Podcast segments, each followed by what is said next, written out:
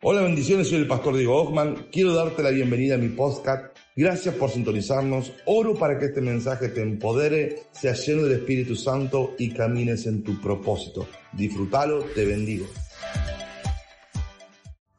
Una de las cosas más grandes que necesitamos es juntos caminar a la madurez. Diga conmigo, juntos, fuerte, juntos caminar a la madurez.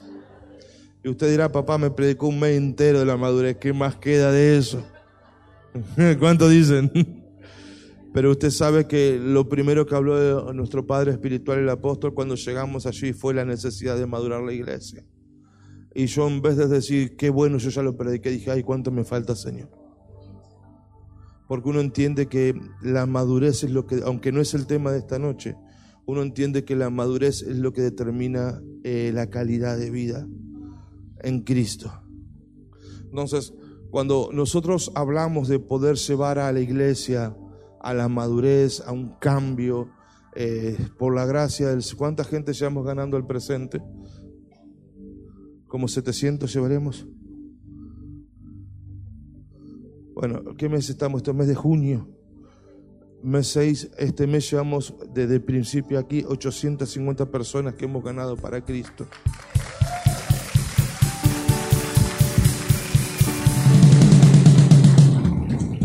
Sin contar lo que venimos, ya superamos los cinco mil.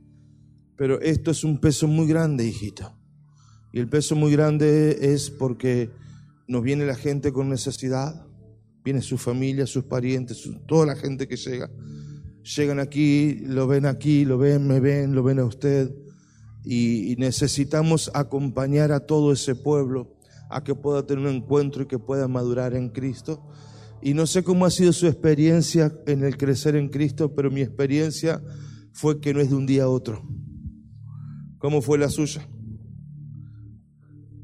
Hello. ¿Cómo fue la suya? ¿Cuánto hace que usted está madurando? ¿Verdad? ¿No? Usted sabe lo que le hablo. Entonces, la gente llega enamorada del Señor y se cae, se equivoca y muchas veces no sabe cómo, levantarse. Pero ahí estamos nosotros, aquí estamos nosotros para ayudar a levantarlos. Ahora, ¿cómo hace una iglesia? ¿Cómo hace usted? ¿O cómo hacemos como iglesia para acompañarlo en, la madurez? Que usted crezca en Cristo. Eh, ¿Y por qué es tan importante madurar en Cristo? Algo que no dije que voy a decir, las escuelas de nuevos creyentes, escuela de la visión, empiezan jueves 13.30 y 20 horas. Terminamos la escuela de la familia. Por lo tanto, esta semana va a haber todo el movimiento, ¿no? Pero hoy día la gente no lee la Biblia. Esto no es en ánimo de reproche ni de acusación. Estamos hablando de lo que está pasando en la iglesia de Cristo. La iglesia de Cristo vive de los mensajes y gracias a Dios cuando hay buena comida en el altar. Pero cuando se predica cualquier cosa, si usted no conoce la Biblia, no sabe si es verdad o mentira. El único compromiso de Dios con usted conmigo es su palabra. Si no conocemos la Biblia, no tenemos cómo defendernos. Entonces, las estadísticas hablan que hoy ya no se lee la Biblia. Las estadísticas dicen que ya no se supera los 15 minutos de oración diaria. El congregarse es cada 15 días, es esporádico. Eh, solo un 20% sirve al resto de la iglesia. Y el hecho aquí somos más de mil y tendremos unos 200 y algo de servidores aproximadamente. Pero somos más de mil. Mil, bueno, mil y algo, no sé cuántos. Ahora, hay una tendencia y la tendencia que nosotros necesitamos como iglesia, todos nosotros, acompañar a la madurez. Pero, ¿cuál es el gran tema aquí? Es que hasta que no aceptemos la paternidad, es que no vamos a aceptar ese consejo como el consejo de un hombre de Dios.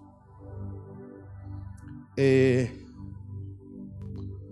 la palabra de un padre es la que te mueve, siempre y cuando ese padre hable la palabra de Dios. Por ejemplo, mi padre simplemente me dijo, me gustaría verte en Miami.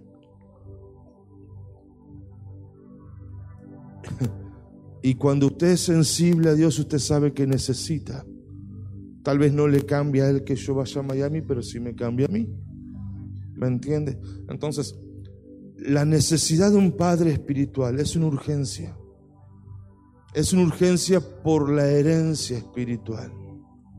La herencia espiritual es lo que nosotros debemos adquirir e imitar de un padre espiritual para poder hacer cosas como mínimo las que él hizo.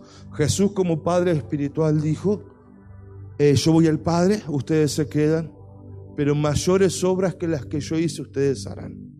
Entonces, cuando hay un padre espiritual hay un modelo y hay un estándar y hay un hombre de Dios levantado por Dios, respaldado por la palabra, que imita a Dios sobre todas las cosas, que lleva a toda la iglesia al Padre Celestial. Y los hijos espirituales de ese Padre espiritual necesitan imitar, capturar el ADN como lo hace, para que como mínimo hagan lo que Él ha dicho. Esa es su herencia espiritual. Ahora, vivimos en días donde hay un matriarcado. Me decía el hijito que pasó por allí, por una iglesia, y decía iglesia eh, fulano de tal, pastores, primero la pastora, el nombre, y a continuación el nombre del pastor. Está bien, hay que darle el respeto a la mujer, pero en lo espiritual, primero la cabeza. Entonces, las mujeres son una bendición, las necesitamos, son nuestra ayuda, pero vivimos en un matriarcado. Yo diría, para ser generoso, en un 70% de los hogares el que corta el bacalao es la mujer y no es el hombre. Esto trae una, perversión, trae una destrucción. Los hombres por cómodos, por flojos y porque no quieren pelear. Entonces esto nos da como consecuencia la escasez, la necesidad, la deformación. Y donde no hay un hombre padre en un hogar, garantiza problemas por cuatro generaciones. Le firma un decreto de problemas cuatro generaciones. Éxodo 25 dice que la iniquidad de los padres visita a los hijos cuatro generaciones. Cuando no hay un padre, hombre, sacerdote en un hogar, eh, y le quiero hablar un poco de paternidad, solo voy a empezar, sigo el martes. Cuando no hay un padre, hombre, sacerdote en un hogar, quien paga los platos rotos son los hijos de los hijos de los hijos de los hijos. Entonces, es tan fuerte el poder del matriarcado. Amamos a las mujeres con todo el corazón, las necesitamos, pero usted no se imagina cuánto. Pero el que es sacerdote debe ser el hombre. Digo amigo, primero Dios hizo al hombre, después hace la mujer. El hombre surge de Dios, la mujer sale del hombre. No, me empiece con la trompa que viajé 10 horas en avión. Estoy recansadísimo. Así que la trompa déjala a un lado. Vi unos barbijos que venden en Miami que están siempre sonrientes. Diga, primeramente el hombre, como sacerdote, como padre.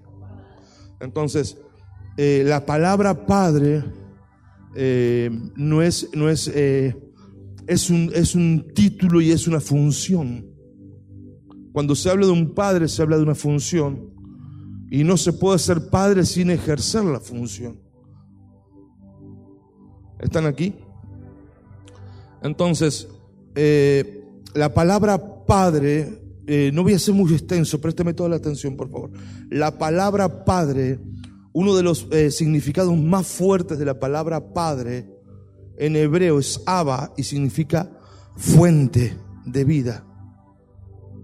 En griego, esa palabra padre en la Biblia, el Nuevo Testamento está escrito en, en griego y en arameo, el Antiguo Testamento está escrito en hebreo. En el Antiguo Testamento la palabra hebrea para padre es Abba y significa fuente de vida.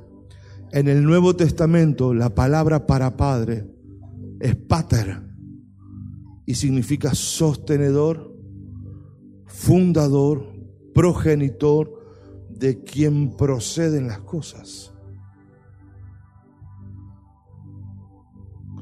Mire el poder, eh, 1 Corintios 11:8 dice, el hombre no procede de la mujer, sino la mujer del hombre.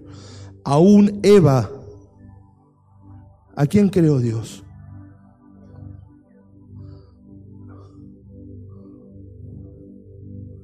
Dios crea al hombre y del hombre saca la mujer. Entonces, aún Eva, 11.8 de Corintios, fue creada del hombre. De un hombre, Dios hace 7.5 billones de personas. Pero todo inicia de un hombre, porque un hombre es una fuente, es un progenitor es un sustentador, es el principio, es un pater, un hombre, una familia, una provincia. Mire, junten esto, Una provincia, una nación. Patria viene de la palabra pater, padre. Ahora, estos son días donde se perdió el peso de la palabra padre. Y a los hombres nos es más cómodo que la mujer decida. Y nos lavamos las manos dejando a la mujer. Ahora, el principio de la palabra es que Dios creó a un hombre como fuente. Dios es Padre, de quien procede, conmigo, de quien procede todas las cosas. Dios es Padre pero también establece al hombre como padre de familia. Por eso los hombres no podemos depender del salario familiar, porque el hombre fuente no son los niños la fuente. Por eso el hombre no puede estar con la ñañería de que le duele el ojo, el oído y no sé qué más, en la casa esperando que la mujer sea fuente. Porque el hombre que tiene que... ¿Estamos en vivo?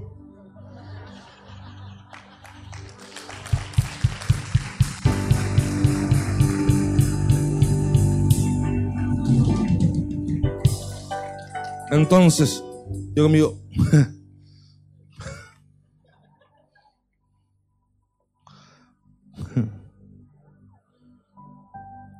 Entonces se rompe la paternidad de Dios, se rompe la paternidad del Padre en la casa. Piense usted el Padre espiritual donde queda. Rezagado.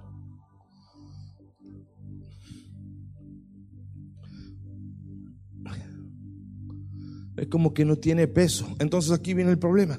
Efesios 4 dice que Él establece a los cinco ministerios, apóstoles, profetas, evangelistas, maestros, a fin de perfeccionar a los santos. Entonces, el Padre es el que te perfecciona, el que te madura.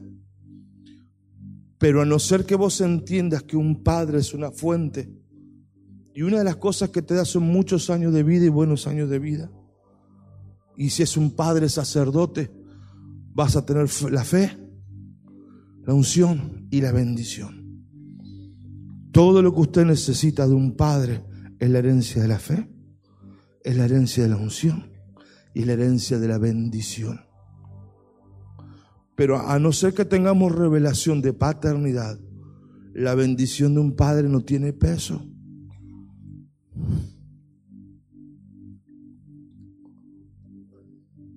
a no ser que tengamos revelación de paternidad.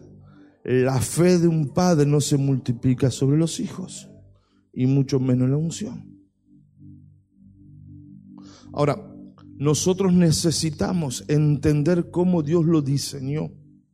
Dice ahí Primera de Corintios, no voy a ser extenso, denme 10 minutos más. 4, 14 al 17. No les escribo para avergonzarlos, lo digo, todos somos amigos. ¿Qué hacemos?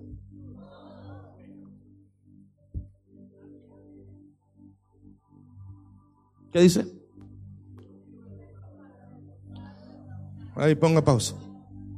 ¿Le puedo pedir un consejo? ¿O le puedo dar un consejo? ¿Me lo permite? Hay padres aquí. Le puedo dar un consejo en el nombre de Jesús. Nunca avergüence a sus hijos. Yo sé que no aquí porque somos los mejores de la tierra, pero los padres son expertos en avergonzar. Porque se creen los machos. Se hacen los machos argentinos. Y si vos avergonzás públicamente a tu hijo, lo estás maldiciendo. Porque el otro, va, un gusano se va a creer más que él. Me permitió un consejo. Nunca jamás avergüences. Y si usted es madre, sea maduro, corrija cuando estén solos. Ay, no me regalaron nada para el Día del Padre. Es que la, la honra no, no, no se demanda. La honra se gana. Ah, no me entendió. Usted es un desgraciado todo el año y quiere que te regalen. No me invita a comer, pues es un desgraciado todo el año. Ni los perros te aguantan. Yo sé que aquí no. Yo sé eso. Pero la honra se gana. El hijo debe honrar, pero el padre no debe provocar a ir al hijo. Entonces nosotros necesitamos entender cómo funciona esto. Digo conmigo, número uno, no hay que avergonzar, sino que les escribo para exhortarlos, amonestarlos como a hijos amados.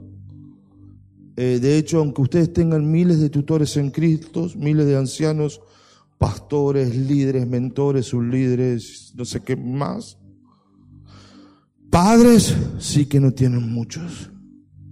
Porque mediante el Evangelio yo fui el Padre que los engendró todos ustedes. Bueno, usted puede decir amén o no. Pero en el Evangelio yo los he engendrado. Desde poner a alguien acá para que te predique algo, o mandarlo que te enseñe algo, o mandarlo que te va a llorar, o mandarlo que haga tal cosa o cubriendo de tal otra. Necesitamos tener claramente la visión de la paternidad. ¿Para qué es un padre? Te ayuda y te lleva a tu madurez. La ausencia de madurez es fracaso asegurado. Donde hay inmadurez, se lo he dicho, hay dolor, hay desgracia, hay frustración, hay desánimo, hay angustia. Entonces, hasta que no aceptemos la paternidad, es que muchas cosas no pueden suceder. ¿Me dan cinco minutos más? Amén. Miren las estadísticas. ¿Cómo impacta la ausencia de paternidad en una sociedad americana? Piense que todo lo que pasa allá, acá estamos 50 años atrás. Ese es el nivel. Allá ya van a sacar, están en el 5G, acá todavía estamos en el 2G. Estamos en el 4G, ¿no? Pero allá ya usan 5G, acá no hay ni cable, no hay ni fibra no hay nada para eso. Y de, de ahí todo. Lo que pasa allá es una decantación que llega al mundo. Ahora, estamos 50 años retrasados, como mínimo, para empezar a hablar. Y esto está sucediendo allí. ¿Qué sucede en una sociedad americana? la, ausencia más grande hoy allí es la paternidad. Sobra el confort, sobran las riquezas, faltan padres. Aquí no falta el confort, no faltan riquezas y no faltan padres. O sea, sobre llovido mojado. Entonces, Así, 43% de los niños americanos viven sin su padre. De 10, 6, 4, 5 no lo tienen. El 90% de los niños sin hogar y fugitivos provienen de hogares sin padres. El 63% de los suicidios de jóvenes se producen de jóvenes que vienen de hogares sin padres. Casi el 80% de los reclusos encarcelados en la prisión han pasado tiempo en el orfanato. El 56% de los jóvenes, de las jóvenes que se criaron en orfanato, son madre antes de los 21 años.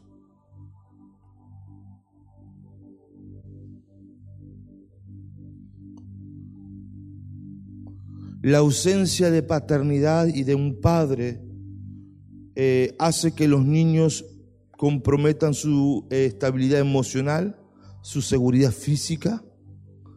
Cuando no hay una paternidad establecida en un niño, tienen problemas de comportamiento, no tienen rendimiento escolar y académico, eh, tienen orientación a las pandillas, a la calle diríamos aquí, perdón, a los delitos juveniles, embarazos, drogas, no tienen hogar.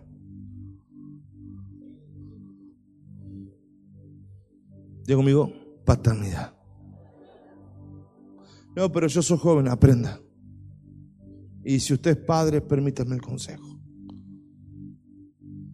La paternidad, hijito, no es un chiste, no es una moda. No es que hay que decirle, pero no, no, no, no.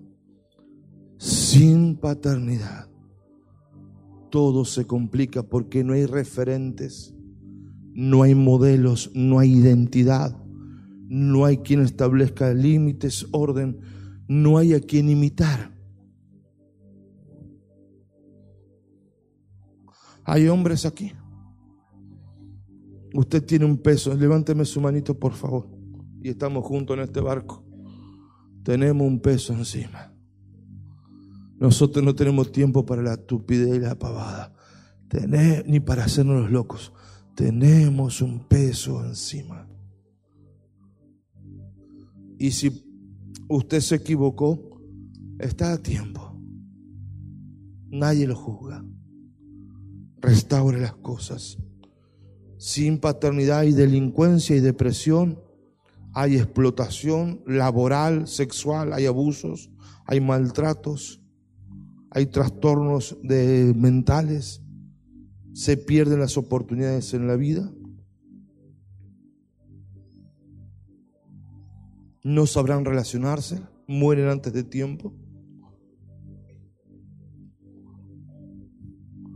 Mateo 6:9 Jesús dijo, ustedes deben orar así, Padre nuestro. ¿Por qué Padre? Porque el Padre es una fuente. Nuestro Padre Celestial es una fuente. El Padre Espiritual debe ser una fuente. Y usted, Padre de casa, necesita ser fuente. ¿Cuándo usted es fuente? Cuando se puede sacar algo de vida de usted. Del Padre Celestial sacamos vida. ¿Verdad? Como dice ahí Santiago, ¿no? Padre de todo lo bueno Toda buena dádiva y todo don perfecto desciende de lo alto, donde está el Padre, donde está la fuente que creó los lumbrales celestes y que no cambia como los astros, ni se mueve como la sombra. Todo lo bueno y todo don, todo regalo proviene de la fuente. Santiago 1.17. Si usted es padre y si yo soy padre, tenemos el peso de ser una fuente de buenas dádivas. No, porque a mí se me respeta. Usted y yo tenemos un peso tremendo. Ser fuente. Yo soy padre espiritual y padre natural. Tengo doble peso en mi vida. Y entienda, esto no es para decir usted es malo. Le estoy diciendo, necesitamos convertirnos en una fuente Usted es una usted es padre. Usted es una fuente para su casa. Cuando se restaura la paternidad, se sana la familia. Yo, padre, necesito ser una fuente. Entonces está todo relacionado. Padre celestial, Padre espiritual, Padre, natu- Padre natural. Jesús dijo, ustedes orarán así. Padre, fuente mía que estás en los cielos. Porque un padre, la esencia de un padre, es que es una fuente de donde todo procede. Es el primero, es el progenitor, es el que todos los... Por eso, lo que sale del Padre, el Padre lo sostiene porque Él es fuente. Es el, Padre es el sostenedor, es el nu- nutridor, significa cultivador, es una fuente. Si usted se convierte en una fuente, en un nutridor, cultivador, hay que hacer muchos cambios, sí. Pero si usted no lo hace por los suyos, dígame una cosa, ¿quién lo va a hacer? Ahora, a no ser que usted acepte mi consejo como padre espiritual, es que tomará este consejo o desechará este consejo. Porque todo, si usted se cree grande, la evidencia de uno grande es que tiene otro más grande. Sobre todo alto. La Biblia, pero vela a otro más alto. Entonces, la evidencia que usted es grande que tiene alguien más grande encima. La evidencia de que usted todavía ni empezó es que no tiene nadie grande encima. Poneme ese versículo caro, hijita. Eclesiastés o Proverbio, no me acuerdo ahora. Ahora, mire el peso que tenemos.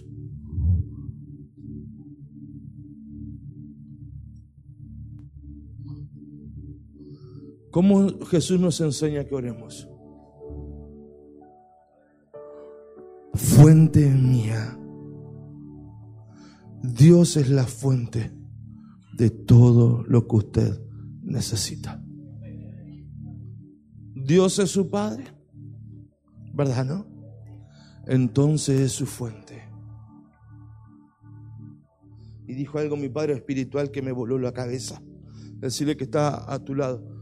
Por lo menos tené la fe de las aves, como mínimo. Mateo 6, 25 al 26. Por eso les digo, no se preocupen por su vida, que comerán o beberán, ni por su cuerpo, cómo se vestirán. ¿No tiene la vida más valor que la comida y el cuerpo más que la ropa? Fíjense en las aves del cielo. No siembran. Este es el versículo de los vagos, ¿no? Pero no está orientado hacia ese lado. No siembran, ni cosechan, ni almacenan en graneros.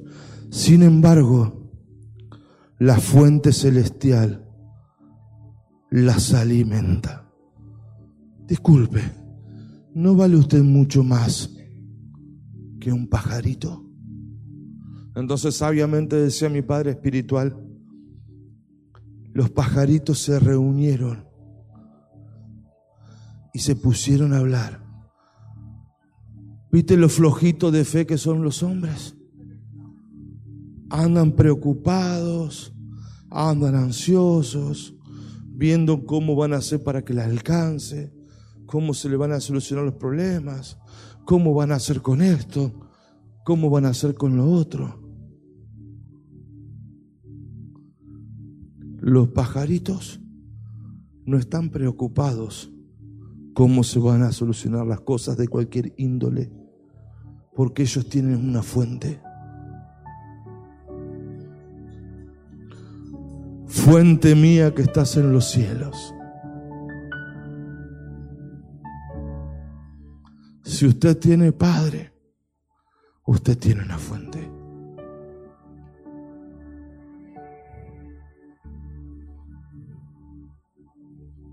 Estás aquí.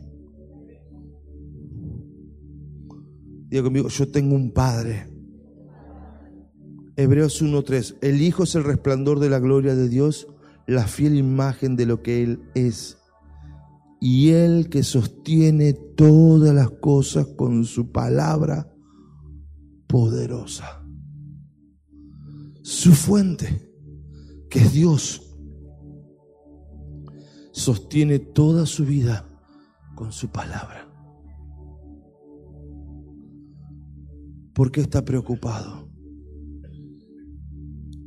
¿Por qué está ansioso? Porque tiene que sanar su identidad.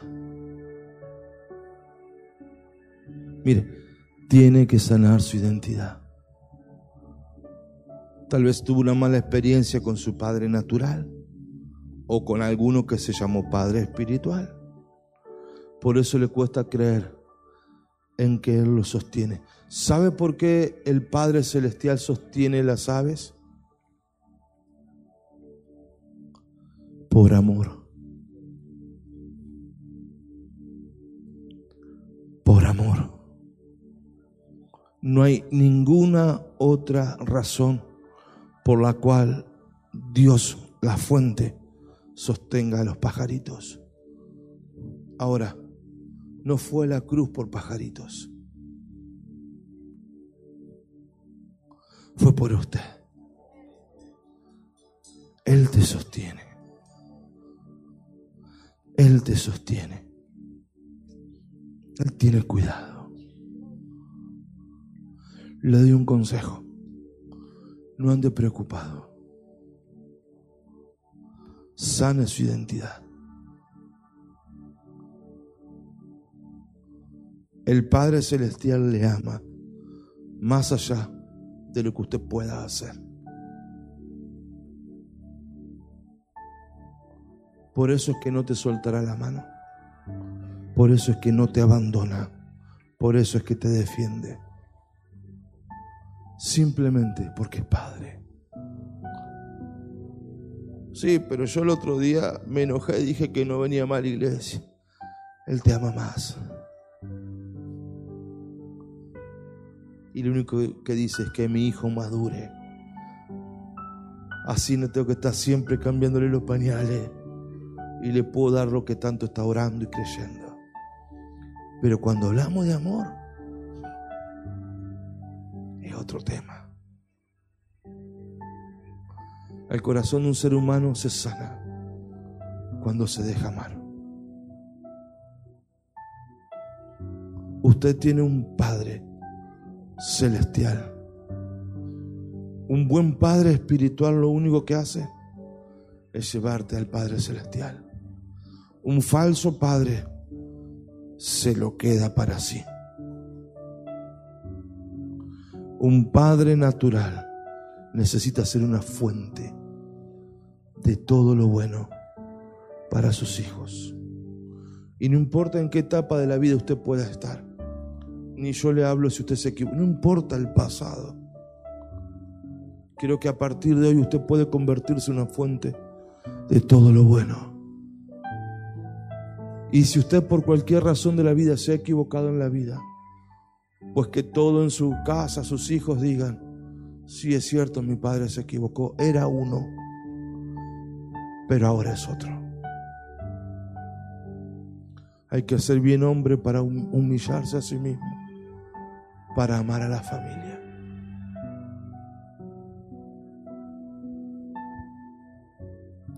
¿Por qué hablar esto, esto estos días? Porque si no está sana la identidad, a usted le cuesta creer. Usted sigue con miedo, sigue compitiendo, sigue con celos, sigue desanimado, sigue angustiado. No le quedan fuerzas. Ya no sabe para qué lugar salir corriendo. Y usted dice, ¿por qué todo me pasa a mí? Y muchas veces, hijo amado, tiene que ver con la sanidad de la identidad.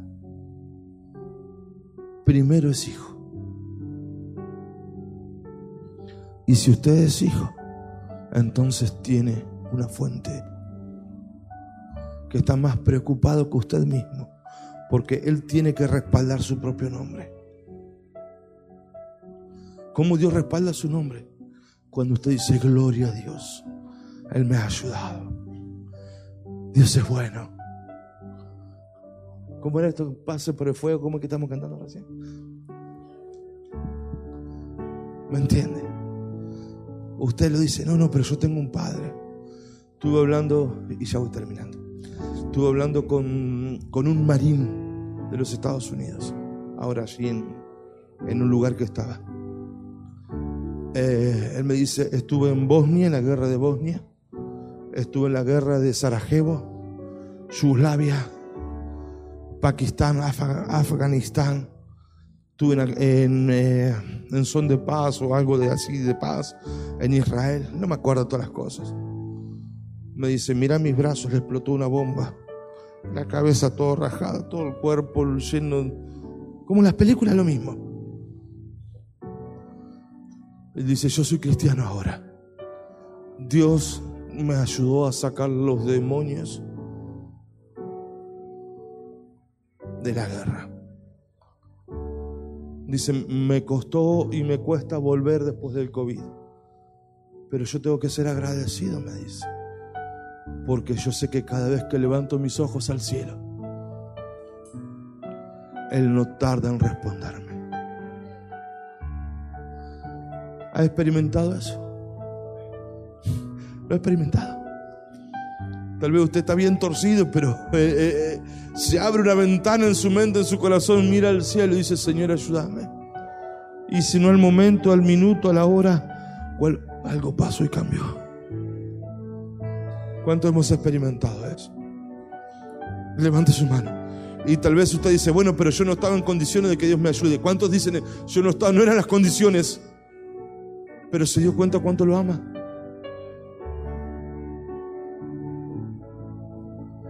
saque la carga. Descanse. Confíe. Él es su Padre. No, yo ya lo sé. Yo hablo de experimentarlo y de vivirlo. Quite toda carga y ansiedad de su vida. Ocúpese quite la preocupación. Viva ocupado en el reino del Señor.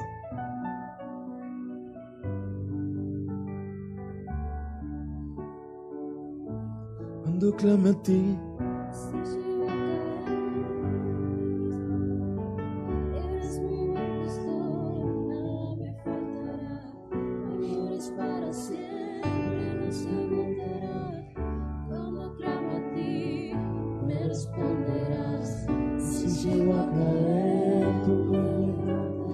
Hay padres aquí. Yo sé el peso. Yo tengo dos adolescentes y una niña. Yo sé el peso. Y como si fuera poco soy pastor, o sea que todo el mundo mira lo que hacen mis hijos. Ellos tienen que ser tan perfectos porque el padre es pastor. Y si ellos se equivocan es como que si yo me equivocara. Pero ellos no son los pastores, yo soy el pastor. Ellos son adolescentes. Y esto no quiere decir ni justificar nada. Lo que quiero decir es que yo lo entiendo. Pero necesitamos aprender a descansar. Porque tenemos un Padre. Y tal vez usted, por diferentes razones de la vida, está educando y llevando adelante a sus hijos sola. Descanse. Quiero que cierre sus ojitos por un minuto. Que pueda agarrar dentro de su corazón todas sus preocupaciones y todas sus cargas. Véase dentro suyo agarrándolo. Y por favor le pido, no me mire a mí ahora. El Señor va a cerrar su corazón.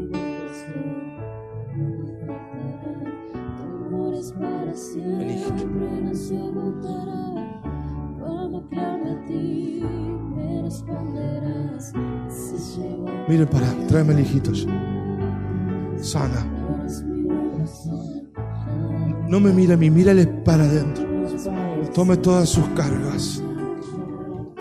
Tome todas sus cargas. Yo no me creo el mejor padre de la tierra.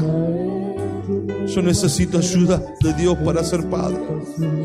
Para ser un buen padre necesito ayuda de Dios. Yo le soy sincero. Necesito que Él me ayude a ser un buen padre. Y tengo una carga tan grande por mis hijos naturales.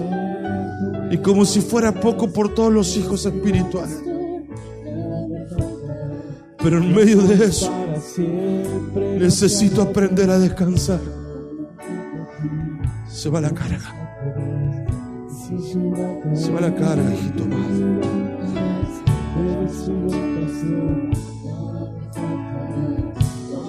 para siempre,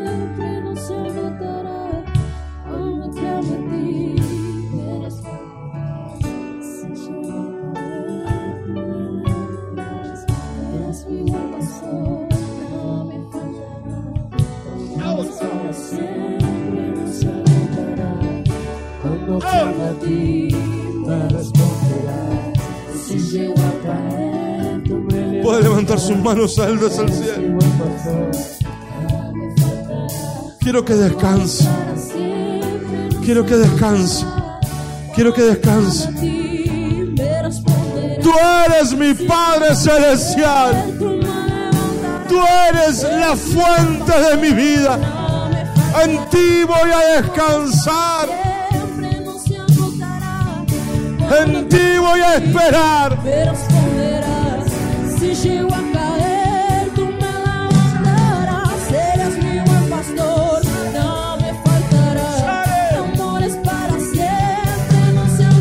Quiero que levante sus manos altas al cielo. Y si usted es un hombre y es un sacerdote y es un hombre que ama a su familia y dice yo necesito, tengo un peso grande en mi espalda, llevar mi hogar adelante, llevar mi matrimonio adelante, pelear las dificultades del día a día. La familia, los chicos, las finanzas, los problemas. Primeramente los hombres. Si tú dices, a mí me está pasando eso, papá. Yo necesito, por favor, que oren por mí. Si usted es de esos, venga, hijito. Yo lo entiendo porque yo peleo la misma batalla que usted. Ponga aquí, eh.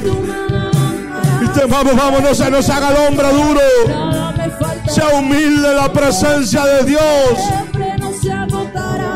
Sea humilde en la presencia de Dios. Me responderás si llego a caer, tú me levantarás. Eres mi. Si usted es un hombre y siente el peso de la familia, del hogar, de los chicos, de las finanzas, si usted siente ese peso. Quiero aconsejarle que haga como he hecho yo. Aquí está, Señor, mi carga. Aquí está la preocupación por mis hijos, Señor.